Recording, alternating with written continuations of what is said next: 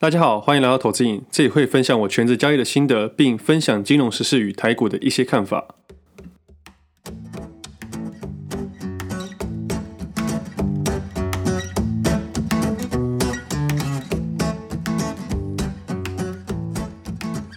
今天时间十二月三号星期四，这是我第四十九集节目，我是魏德。本集节目由华硕 ZenFone 7赞助播出。刚好自己最近在研究手机，我自己是有个怪癖。我在盘中手机网络都会关掉，因为不希望自己被其他影响。那现在考虑用公务机，是因为最近社群讯息很多，但有时候盘中也会用来手机来看一些东西或者下单，偶尔会拿来打游戏，但不会在盘中接受任何股票的讯息。所以我打算要分两只手机。那自己也在想，之后可能会拍影片，需要一只拍照录影好一点的手机。当然有看到华硕的 ZenFone 7，我把它放我手机自选标的之一。那现在我就以分析股票的概念来分析这只手机吧。第一点就是那最屌的摄影功能。ZenFone 7有最有名的翻转镜头，我觉得是手机领域的潜力股，还获得日本 Good Design 的设计大奖，相当有设计感，拿起来又很炫，感觉走在科技的尖端。那除了配备三颗镜头之外，还有三个点我非常的在乎。第一个点就是翻转镜头，这很适合帮女友或老婆拍照，不用蹲了半天也能帮另一半拍出逆天的长腿照，为了家庭和谐，肯定值得投资。第二点，全景拍照，我自己很爱旅游。像我之前去北京，想要把万里长城拍起来的时候，我就觉得手机无法把眼前的东西抓住。每次去旅行都有一点小遗憾。那这个翻转镜头很猛，你站着不要动，镜头会自己旋转，把整个全景拍下来，就不用像以前那样手都不能抖。你也知道，我们做股票偶尔就是会手抖。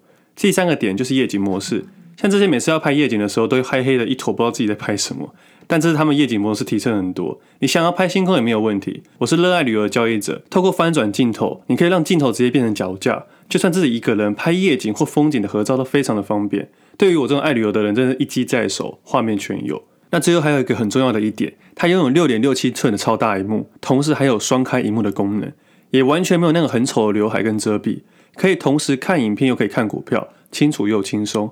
萤幕解锁的部分，这是将电源键、解锁键以及智慧按键结合在同一个按钮上面，这样操作起来方便很多，解锁失败率超低。你也知道，现在防疫期间需要一直戴口罩。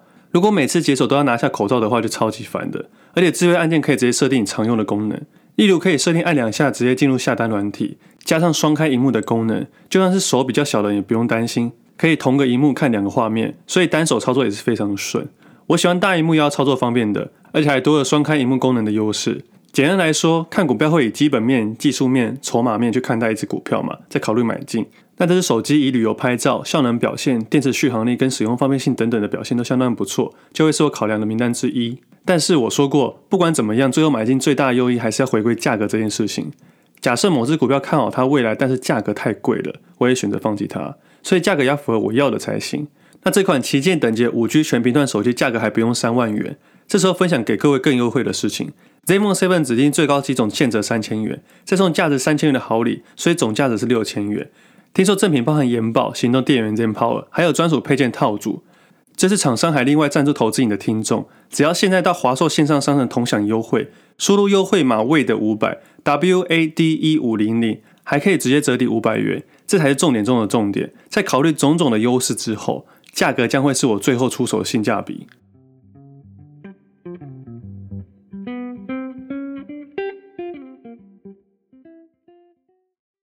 其实我认真觉得这个翻转镜头真的蛮屌，根本就是颠覆我们原本的想象，也不知道哪里来的创意这么猛。拍照这种东西就是这样子。我原本是一个不太爱自拍的人，直到有一天我朋友跟我说：“你长这个样子不自拍谁要拍你啊？”我觉得讲话很靠北，但是也是有点道理的。后来我也发现，有时候你不喜欢拍照没有关系，你多帮朋友拍照，如果拍得很好，你也会有很多朋友。我想这也是他的优势之一吧。那我们今天直接进入台股的主题吧，因为昨天发生一个很好玩的事情。昨天台股系统宕机嘛，我在 Facebook 发了一篇文，引来不少的声音。其实没有太多的想法啦，我就以我的观察主观分享一下好了。大家可以当做童话故事听听就好，也不用太认真。我也不想要跟别人耗这件事情，因为我清楚的知道这件事情不会有答案，而且过几天就没人要追究了。那我们就当个故事再听听就好了。虽然昨天台股从指数看起来没这么强，但其实说真的，里面的股票很活泼，而对我来说，就是一个全垒打要收割的概念。前天礼拜二十二月一号下午一收盘，我就觉得今天是一个好的时机，我赶紧在盘后写文章到 PressPlay 上面分享给大家我发现的好玩的事情。那以下不是推荐任何股票，只是觉得很有趣的东西。我就在里面提到两组三胞胎的六只股票，就是记忆体类股跟面板类股，那就是二四零八的南亚科、三二六零的威刚、二三四的华邦电，加上面板的三四八 A 群创、二四零九友达以及六一一六彩金这六只股票。因为我觉得整个形态跟价格蛮美的，我就赶紧写一写文章，想要分享给各位。因为我觉得有时候是这样子，时机来了你就把握，我把握好时机就分享给教学给各位。因为其实大盘在很多情况下我是看不太懂的，那我看得懂的赶快去说。所以自己也花了不少时间在下午的时候整理图片跟文字。那像这种同一类型、线型又很像的股票，而且大盘指数又在顶在上缘，我认为各种优势都在自己的身上，所以我就特别兴奋想要分享。我的意思是，全部人都可能会看好隔天一定会有一个不拉抬。那看空的人顶在上缘，他们也会害怕，所以明天就是情绪点。那我隔天在十二月二号一大早的时候开盘前，我很难得在早上分享了这么多东西，大概是这两周第一次吧。我在 PressPlay 的群组里面直接说，今天这样子很美，一早就是一个退场权证的好时机。那自己剩下的部位会去慢慢的去调整，那这是自己的一些分享。讲完后没多久就开盘了，然后开盘开始观察，发现有些券商不开盘，我想没关系，反正大概会有十五分钟给他弄一下。那其实中间有几家券商有开啦，然后开盘直接创历史新高嘛，我就看很多个股非常的活泼，我想说啊，这样权证可能避不了险了，因为个股真的跑太快了。但是权证都还没有开，我想说不然就等到九点半好了。直到九点半的时候，我发现全部的权证都关掉，但其实好像还有几家还有打开啦。接着券商那边就有都出问题了，不止权证，股票好像也有，我心里就有底了，又出问题了。为什么说又出问题？因为这又不是第一次。以那天盘面只要一开高，有经验的投资人跟已持有部位的投资人，他们都用权证去做一些避险。我说的是反向避险。当然，我也会跟着去加码，因为我知道开到那个位置点，我自己在开盘前已经设定好，只要一开高，我就会把我权证剩下的部位全部加码进去。因为在这个位置点，所有的人都想抢这个抢的情绪，不管是你在车上的，还是放空想下车的，你都会想要抢的去回补或者是买进。我觉得这种东西就是价格表现最震荡的时候，可能很多人很难去想象。我就想三月初的时候到三月二十号那段几天的跌幅，这种跌幅是之前的历史是无法去预期的，你也很难想象可以跌成这么多。这种东西就是一种颠覆你想象的走势，做空是，做多也是。不要讲只有崩跌，还有那种急涨的也是很可怕。而一开盘我就知道今天是个很好很好的时机，那就这样，好死不死，权证全挂了。那个瞬间，我心里只有一个声音：这招厉害，蛮佩服的。但我没有太多的情绪，这种感觉像你打电动的时候，对方快要死掉时，血量可能剩下一百滴，那你的大嘴刚好能伤害他一百零五滴，而对方被卡在一个某个墙角，你有这种胜券在握的感觉，要给他致命的一击，然后突然间网络线被你妈拔掉的感觉，就像以前拨接网络时代，魔王残血的时候，你好不容易打到他残血哦，电话来了，网络断了。那我就在盘中自己把部位转换到期货跟股票，去计算期货跟股票需要留多少部位，甚至用一些期货去锁利。那权证的部位我就当做是没有了，因为我心里认为他们一定会等到他们避险完才会开，我就慢慢的去调整。但是我想说应该没这么瞎吧？等我都调整完后，想说妥当了，心里突然有个很不爽的声音，我就觉得自己刚开始学权证的时候，没有学会股期转换的时候，单玩权证的时候常常被这样弄。我想说，不然截图把整个公布一下好了。我调整完自己部位后，就一个人在那边截图抓资料，弄完之后就在 Facebook 上分享出去，结果引起不小的共鸣。想说权证为什么总是那么难赚？不过也引起一些人的不满，但我也是笑笑的。反正我以前常常被弄。啊，说到弄啊，权证的确是不敢整个当机啦，一定是证交所的问题。我当然也知道，不过我也不是要追究原因跟起源啦，因为追究下去也不会有钱拿，所以我也不会去追究，也不会赚到钱。我只觉得这招厉害，蛮佩服的。那今天整个盘面就恢复正常的状况。那我也觉得今天没有什么特别好玩的，因为真的好玩的是在前一天，结果被挡住了。那对于我们这种全职投资人，最喜欢这种极端值，不管是极端上或极端下，因为这块肉特别特别的大。对我来说，股市没什么新鲜事，反而这种特别事情会特别好玩。对方也是合法的啦，我也我们也讲不赢他，因为这是属于技术性问题。那最后我来分享一下我权证自己的小故事吧。我觉得权证商会动手脚，大概就是调整价格、引波调整、不铺单、不给单、延后不单。我还有遇到一次哦，我部位卖出后，直接价格往上调。我第一次遇到，我以为是我的错觉，后来发现我一直遇到，我就觉得会不会是人为调整啊？不过你打给他没有用，他会给你一些官方的说法。后来他们会请那种接电话的小妹跟你解释，但他们都是门外汉，他们讲不太清楚。有一次我认真跟他们讲了一个多小时，跟他们交易员聊天，包含避险观念等等都聊了。讲完后他讲不赢我，最后把价格调还给我。这一个小时价格在波动，我也不管。我那个时候就想证明我自己是对的。他们为什么常常这样做？我记得那时候持有超过一千多张吧。反正交易员主要是用电脑自动铺单，人为调整这样子，或者是没有调整。这几年来一堆鸟事我都自己吞，难怪这么多人玩权证都赔钱。原因其实很简单，因为大部分都是拿十万左右的资金去玩，那十万以内的一大堆。你赔钱的时候会想说啊，算了，才十万，因为你权证玩的都是小资族，所以他们才这样一直用。因为大家分开的声音很小，力量很小，所以他们也不管了。那你要玩到单笔切入就七位数以上左右的人，那些人就比较少一点。而且通常玩到这个部位的人都是拿来避险用的，并是要并不是要靠权证赚钱。很少人会认真跟他们玩，所以他们才常常做一些有的没的。不过老实说了，到了一个门槛就很难上去了。所以交易逻辑没有问题。我说如果你单玩权证的话，你可以从十万到一百万，那从一百万到一千万应该是一样的概念。后来发现我错了。等到你部位到一定的程度后，你就会被动态调整。我说真的，你超过三十万以上就不好玩了。好了，我在这边也不是要说权证多烂啊，权证的本意本来就是避险用的。但是我认为有些人拿去说小资族翻倍的工具，我觉得不太妥。一直说风险有限，获利无穷，我觉得这种东西在市场上听到的话，你就好好思考为什么有人会傻傻的开这样的赌场吗？他们不会告诉你所有的事情，因为这其实背后就是时间价值流失的风险。那有些分享教学的人真的有玩过权证吗？我相信在市场上有很多老师都有玩过、交易过，但有些艺人我就不知道要说什么了。发了这篇文不是要影响大家的情绪或者发泄自己的情绪，我反而没什么太多负面的情绪，我反而是有点开心遇到高手的感觉。这个市场还有发生新鲜事，不然原本的交易市场其实蛮无聊的。那发文的真正用意是想要提醒投资人，这是实际交易状况会遇到的问题。可能在做理财规划之前，不要把事情想得太美好，因为很多这种极端只会发生的事情，你自己去思考啊。你可能现在资金是十万、百万、千万，假设你以后的资金是一亿、十亿、百亿呢？你遇到后，你就会非常非常的生气。那其实也求偿无门了，因为这就是所谓的技术性问题嘛。所以你做好资金控管、风险控管，以后遇到这种事情就能从容去面对。因为我不是第一次遇到，所以我能从容面对。换个角度说。还好昨天收最高，所以大家没这么生气，因为大部分人都是做多的。那如果昨天收最低呢？赔钱人怎么办？其实主管机关是没办法赔偿的啦。那我觉得颠覆大家一定要想象，昨天做空的人怎么办？他们不是吓得要死？我要说的是，主管机关应该把硬体设备弄好，因为你们也有收正所税嘛。不要一直说要打国际杯，那出事又常常被人家靠背。自己是不希望这种事情一直发生啊，毕竟这是全台湾最大的交易市场。把整个金融环境弄好，自然会有更多人进来。我昨天是没什么影响啦，只是打乱我原本的计划，就重新调整一下了。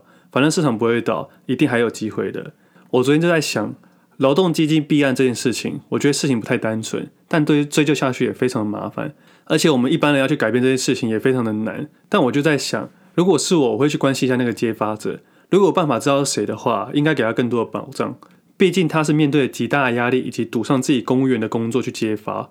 不过不去找他也是好事啦，因为他得罪太多人了。而我今天只是想要当一个揭发者，我知道自己一定会被他讨厌。不过我觉得这种事情要被重视，硬体设备升级一下应该没有问题。券商认真造势，公平一下也是合情合理吧。我就在这边点到为止。直到现在，不管别人怎么回应我，我依然还是坚持自己的立场。我有足够的信心跟经验，能跟各位聊权证这件事情。不管如何解释，如何辩解，我都无所谓。我们要知道，金融市场不管是你。是我还是他，我们都是为了在里面抢钱的，抢不抢得到钱各凭本事。但我希望公平一点，在我的交易世界里很简单，不是黑色就是白色，没有灰色地带。而这件事情也不是第一次发生，而是第一次有傻瓜为小资族发声。数字是环环相扣的，不会骗人，人才会。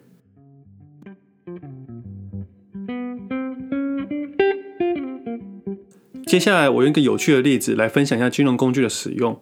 很多人问我说，如何找寻自己适合的工具？我一直在想说要怎么解释比较好。那最近突然间有点灵感了，我觉得挑选适合自己的金融工具，就像选伴侣一样。那我大概分一下长期跟短期的概念来说。一开始我们挑选伴侣要先想一下，以你现在的年龄，要找的是结婚对象还是恋爱对象？这就像是你要长期投资还是短期交易。其实成为夫妻就不太需要什么太多的刺激，最好是生活淡如水。有时候就是这样子。最稳的爱情就是他在你的身边静静的，你也会感觉到很安心。就像长期投资一样，定期定额，就像大树，感觉它会帮你遮风避雨。当然，偶尔行情好的时候会刺激一下，就像老夫老妻，偶尔也有点情趣吧。那短线交易呢？短线交易就像学生时期的恋情，当局者都会以为是天长地久，外人看起来就像你在喝醉酒。就像是短线交易一样，你在恋爱氛围的学生都以为是永久了。很多投资人原本要做短线交易，最后不如预期，就把硬要当做超长期投资，不肯去停损。学生时期的练习虽然单纯，但其实风险也不小，因为到了一定的年纪，出了社会，你需要面对现实，而不是两个人开心就好。学生时期觉得幽默风趣，觉得男生对你好就好，但成年后步入社会，你才知道责任感才是最重要的事情。不过也有人在学生时期就找到终身伴侣。我就恭喜你，你就成为巴菲特这种价值型投资人，你眼光独特，特别好。那以长期投资的概念，又分为主动选股跟被动选股。主动选股就像你自己去发展你的恋情，你会一直去找寻你要的爱情。可能交往了几段感情之后，你会发现你可以找到你要的，也有可能会因为主动选股而受伤。因为你选择多，你就需要更多自己独立的判断。那因为你有了恋爱经验，那代表你越来越懂得爱情这件事情，那你接下来的判断会越来越准确。应该吧，也可能是越来越烂。那如果被动选股呢？那更简单了，它就像我们相亲一样，你到了一定的年纪、一定的年龄，有身份、有地位，或者你的本业很赚钱，自然也没什么多余的力气去挑选你的伴侣了，那就只能等人家介绍，或者是使用交友软体之类等等。这就像买一个 ETF 一样，朋友推荐你，或者是恋爱间中介帮你筛选，你看了看觉得不错，你就买进，反正就不就是一个伴侣嘛，应该还好吧。等到你买进去之后，你才会知道所有的东西可能是好的，可能是坏的。不过对你来说也没有差，因为爱情对你来说不是最重要的事情，你有其他更重要的事情，所以就给人家决定吧。至少你还有参与到行情，就像至少可以跟亲戚说你还有女朋友一样。那以上大概是长期投资两个概念。接下来来聊一下短期交易的概念吧。就像我说的，短期交易就像找男女朋友一样，在恋爱之前你要先想一下，这不是结婚的对象哦，这是恋爱。那有可能走到最后，也有可能不会。想清楚之后，你就不会在该停损的时候找一堆借口去纠结自己。那我再把金融工具再分类一下吧。股票的话，就像校园里面找对象，或者在公司等等正常场所找一个适合自己的爱情。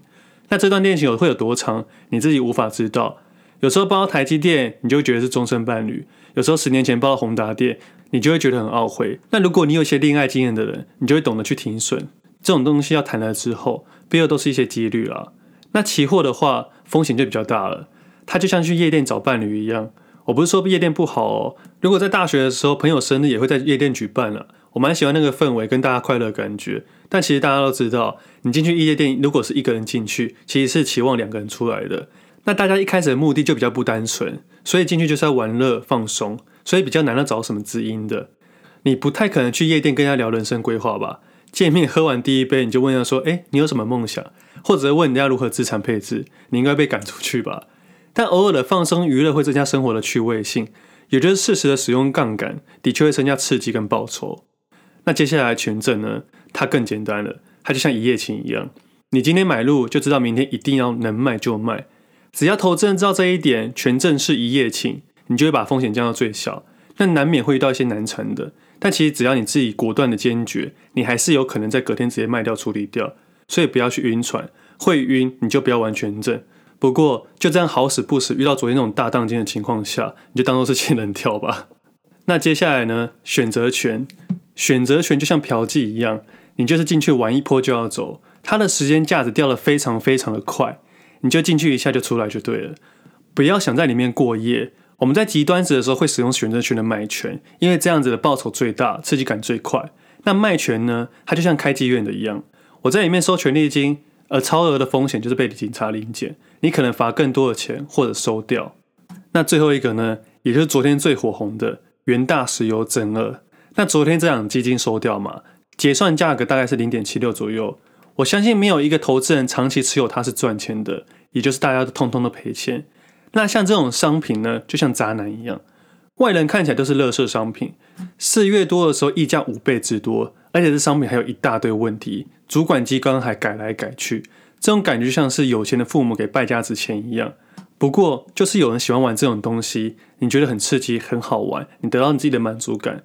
那这种东西就是你喜欢渣男嘛？你喜欢刺激，他明明在吹嘘自己，平常问题又一堆，还爱说谎，没有责任感，做事情还改来改去的，但你就坚持你要爱他，当下怎么劝你都没有用，你反而觉得所有人都有问题啦，所以旁人管不了你，这是你的选择。那现在清算了，你可能遍体鳞伤，那你也只能摸摸鼻子了，也不要去组什么自救会了，因为这是你自己的选择。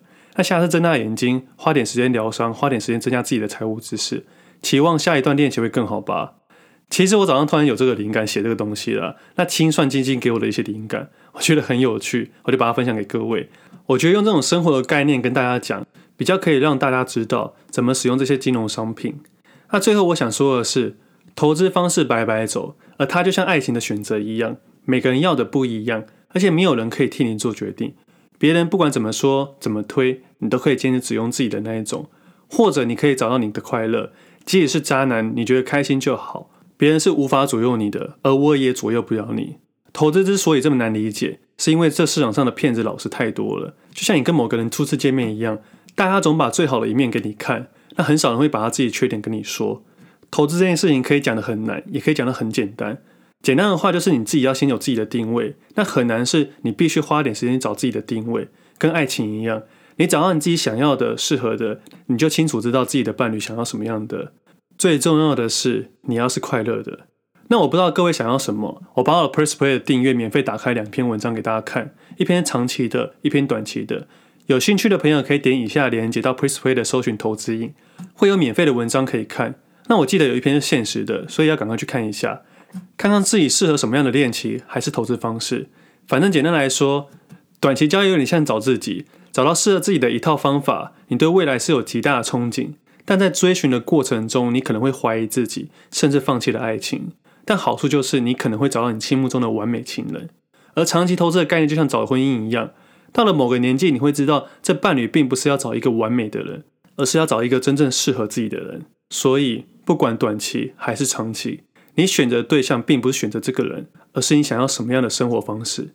那我们今天节目先到这里，我们下次见，拜拜。